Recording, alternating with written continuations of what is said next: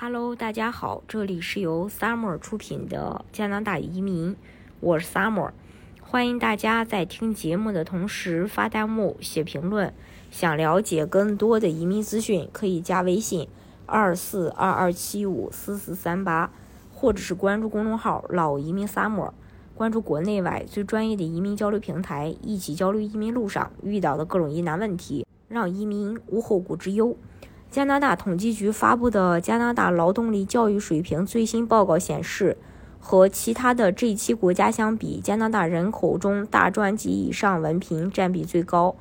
随着受过高等教育的新移民来到加拿大，同时越来越多的年轻人拿到学位，加拿大高等教育学历比例继续上升。加拿大25到64岁的工作年龄的人群中，大专及以上文凭占比百分之五十七点五，从二零零六年开始，始终在 G 七国家当中位列第一。关键原因是加拿大成熟的高等教育体系。二零二一年，加拿大人口百分之二十四点六的有高等教育学历，高于其他 G 七国家，是美国的两倍多。二零一六到二零二一年，学位人数涨幅最大的是 BC 省和安省。主要受两个因素推动：一方面，安省及加拿大西部相比魁北克和海洋省吸收了更多高等教育背景的新移民；另一方面，在加拿大出生的25到34岁的年轻人，呃，学士及以上学位人口比例增长。BC 省和安省高于加拿大其他省份。加拿大女性仍比男性更多获得了学士及以上学位。二零二一年，加拿大二十五到三十四岁年轻女性百分之三十九点七的有学位，年轻的男性百分之二十五点七的有学位。从涨幅来看，年轻男性学位增速明显加快。二零一六年到二零二一年，呃，年轻男性拥有学位占比五年增长百分之二点二，几乎等同于二零零六年到二零一六年的十年增长了百分之二点三。那二零一六到二零二一年，年轻女性拥有学位占比五年增长百分之三点三，仍高于男性，增速稳定。那么哪些行业人才缺口明显呢？二零一六到二零二一年正在工作的人，学历、学士及以上学位占比增加百分之十九点一，其中涨幅更加明显的领域是医疗以及计算机和信息科学。与之呃形成鲜明对比的是，另外三个主要行业，二零二一年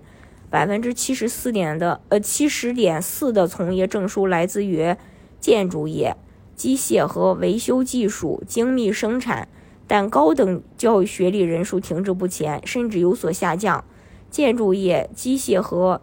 这个维修技术、精密生产这些领技术领域没有足够的年轻人。面临严峻的人才短缺挑战，例如贸易、运输、设备操作员等职业类，呃，当中的这个二零一九到二零二一年空缺量呢翻了几倍。建筑和金属品制造等相关职位空缺在二零二二年创下了历史新高。这三个行业的人才短缺问题预计将在未来十年延续。二零二一年，机械和维修技术及精密生产。持证人员中百分之三十点二的年满五十五岁，建筑行业年满五十五岁占比为百分之二十二点一。除了老龄化问题之外，女性少数族裔移民在这个行业的比例也有限。二零二一年，啊，这些领域的工作年龄持证人员中，女性占比百分之二点四，少数族裔占比百分之七点一，移民占比百分之十。那作为加拿大劳动力市场的关键，二零二一年加拿大工作年龄人群中，移民和邻居、呃临时居民占比：博士学位百分之五十五点八，硕士学位是百分之五十二点二，医学、牙科、兽医学，还有眼视光学学位、学士学位，嗯，都是他们这个劳动力市场的关键。